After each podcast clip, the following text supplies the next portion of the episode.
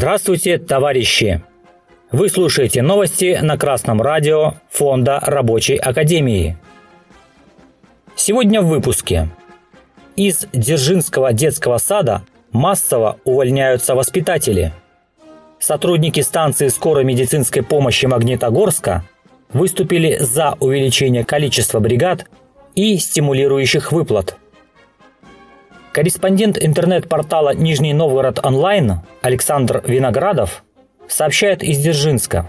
Педагоги детсада номер 103, несмотря на обещание мэрии пересчитать их зарплату, отзывать заявление об увольнении не собираются. В январе этого года заработок воспитателей снизился на 4-5 тысяч рублей и не превышает 19 тысяч. При этом средняя зарплата по садику осталась неизменной – 25 тысяч.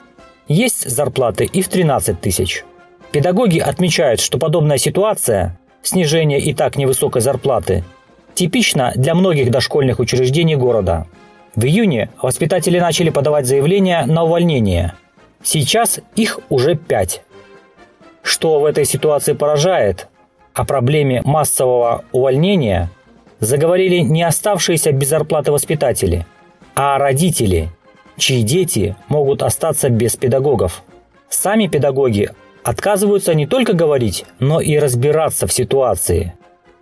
Мы не знаем, почему произошло сокращение зарплат, не хотим наговаривать, говорит одна из воспитательниц.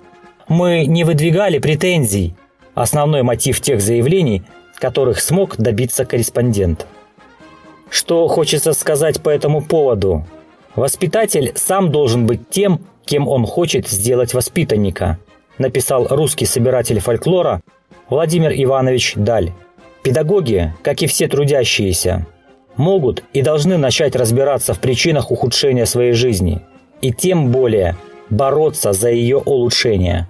Только такие преподаватели смогут воспитать достойных людей, смелых и решительных – готовых бороться за свою жизнь и свою страну.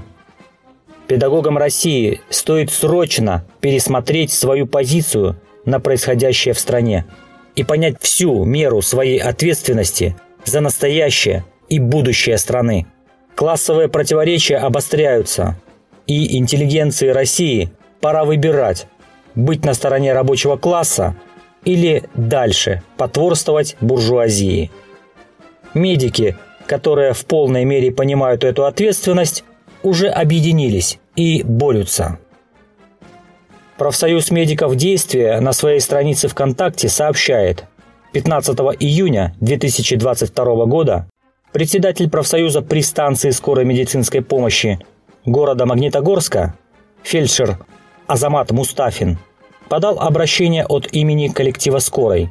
Обращение адресовано депутатам всех уровней – в обращении содержится требование включения в коллективный договор пунктов, обеспечивающих нормальные условия труда и качественную помощь пациентам. В частности, это требование расчета количества линейных бригад в соответствии с нормами оказания скорой медицинской помощи, доплата выездным бригадам и диспетчерам за расширение зоны обслуживания и увеличение объема работ, и заметное увеличение выплат за выслугу лет. Коллективное обращение подписало 297 сотрудников. Это больше половины штата. Внесение изменений в действующий коллективный договор по сложности сопоставимо с заключением нового кол-договора, процедура которого подробно описана в Трудовом кодексе. И там нет пункта о написании обращения к депутатам. Мы призываем изучать Трудовой кодекс и действовать в его рамках. Желаем магнитогорским медикам успеха в отстаивании своих требований. Ваши требования справедливы и в интересах трудящихся Магнитогорска.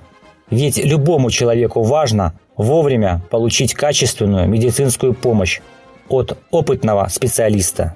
А потому магнитогорским рабочим надо не стоять в стороне, а поддержать борьбу работников скорой помощи.